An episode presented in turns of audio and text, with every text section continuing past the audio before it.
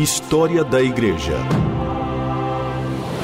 Uma visão panorâmica dos principais acontecimentos da origem da Igreja até os dias atuais.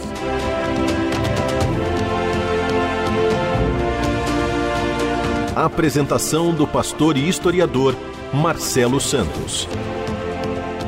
Olá, querido ouvinte da RTM, que alegria estar mais uma vez com você aqui nesse espaço.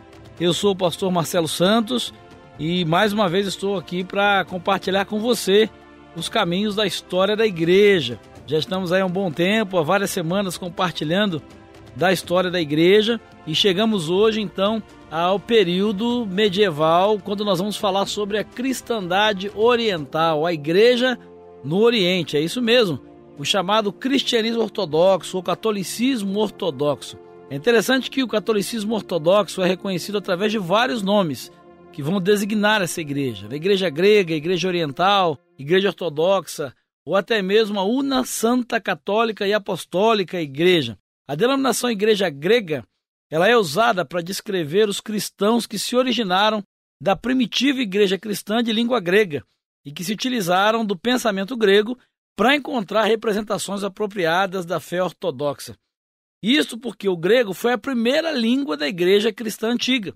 O Novo Testamento e os escritos dos antigos seguidores de Cristo eram, como você sabe, a língua grega.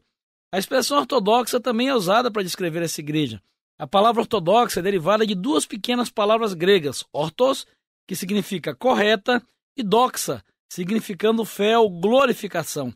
A sua utilização serve para indicar a convicção desse grupo de que acreditam e glorificam a Deus de uma forma correta.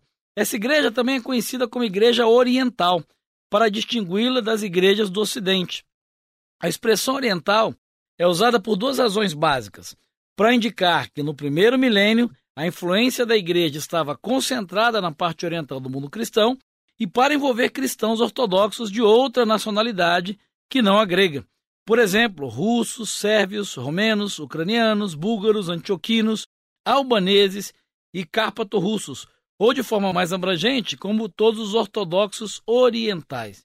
É interessante observar que no Credo Niceno eles se definem como igreja una, santa e católica e apostólica. Una porque apenas pode haver uma só igreja verdadeira, com um só chefe que é Cristo. Santa porque a igreja procura santificar e transformar os seus membros através dos sacramentos. Católica porque a igreja é universal e tem membros em todas as partes do mundo e apostólica, porque a sua doutrina está estabelecida sobre os fundamentos colocados pelos apóstolos, de quem, segundo afirmam, receberam seus ensinamentos e autoridade sem ruptura ou mudança. O cristianismo ortodoxo não está de modo algum limitado ao Oriente, pois existem muitos cristãos ortodoxos que vivem também no mundo ocidental. É uma igreja pouco conhecida, mas bastante estudada e vale a pena você conhecer um pouco mais sobre essa igreja e como ela surgiu ao longo da história. História da Igreja. Bom, vamos conhecer um pouquinho da história dessa igreja ortodoxa, que é como nós vamos chamá-la aqui. O primeiro momento de ruptura né, com o Ocidente dessa igreja ortodoxa oriental ocorre nos séculos V e VI, em virtude principalmente do entendimento a respeito da pessoa de Cristo. São semelhantes à Igreja Ortodoxa nascida do Grande Cisma 1054, em caráter, costumes e cultos.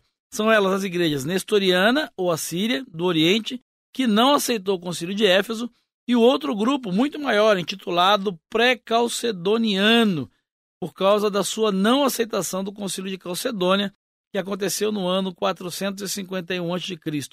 As igrejas pré-calcedonianas incluem a Igreja Copta do Egito, a Igreja Etíope, a Igreja Apostólica Armênia, a Igreja de São Tomé na Índia e a Igreja Siriana Jacobita de Antioquia.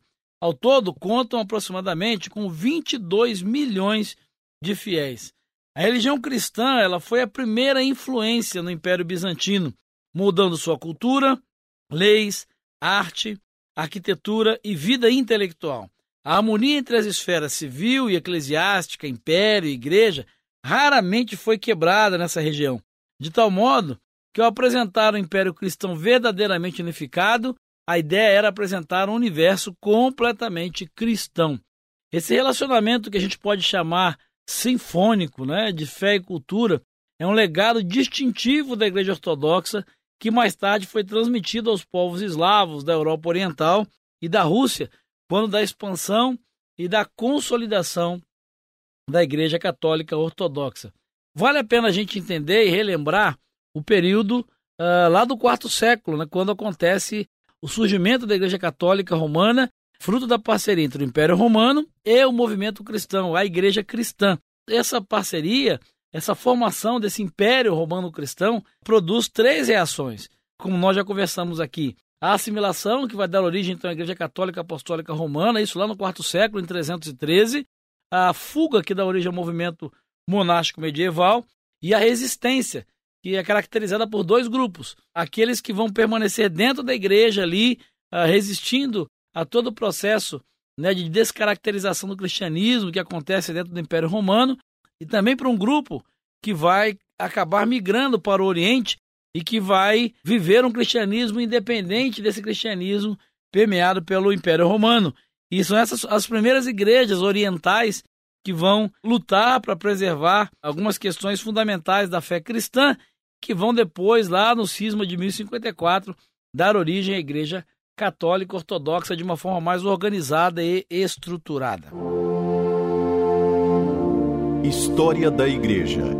Informação, reflexão e a análise dos fatos para uma melhor compreensão do surgimento da Igreja.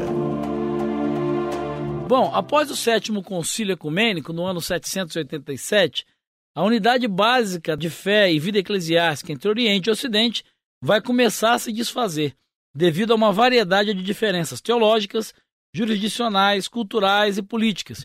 Isso finalmente vai conduzir ao grande cisma em 1054 entre Oriente e Ocidente, que nós vimos aqui num programa anterior. Essa divisão infeliz ela foi agravada até o ponto de uma completa ruptura na comunicação entre a Igreja Ortodoxa e a Católica Romana. Séculos mais tarde, os protestos contra Roma na Europa Ocidental deram origem à reforma protestante. Em nossos dias, as igrejas orientais pré-calcedonianas, a Igreja Ortodoxa, a Igreja Católica Romana e as várias igrejas e grupos protestantes compõem o largo espectro daquilo que a gente chama de cristianismo. Após o grande cisma, o cristianismo ortodoxo continuou a progredir separado do cristianismo ocidental. Obstinadamente conservador, confiando em seu conceito dinâmico de tradição, preserva as formas clássicas de vida e dogmas cristãos até os dias de hoje. É muito mais uma igreja popular, estreitamente identificada com a vida nacional e as aspirações de seu povo. Em países ortodoxos tradicionais, é difícil separar a vida religiosa da chamada vida secular, uma vez que são uma coisa só na mente do povo. A ortodoxia absorveu, em alguns casos, até mesmo moldou as tradições culturais de muitas nações, principalmente no Oriente Próximo, os Balcãs e Grécia, a Europa Oriental e na Rússia também, isso é muito comum. É para muitas dessas nações, a Igreja Ortodoxa, o catolicismo ortodoxo, vai ser a religião nacional. Em outras terras, naturalmente, é um grupo minoritário e muito pequeno. De fato, o grande número de cristãos ortodoxos hoje vivem em repúblicas socialistas secularizadas ou oficialmente ateísticas e dão testemunho de sua fé sob condições de ativa perseguição e intolerância. Nós podemos mesmo dizer que alguns dos nossos irmãos cristãos ortodoxos são verdadeiros mártires da fé, porque por estarem geograficamente situados na parte oriental do mundo, esses cristãos convivem em locais de tensão e de extrema perseguição ao cristianismo, onde ah, em grande parte desses lugares predomina ah, o islamismo e outras religiões orientais, que são maioria, e muitas vezes esses cristãos ortodoxos sofrem perseguição, sofrem opressão, perdem privilégios, mas é interessante observar o testemunho desses irmãos e irmãs que permanecem fiéis aí na sua fé, permanecem fiéis no seu testemunho.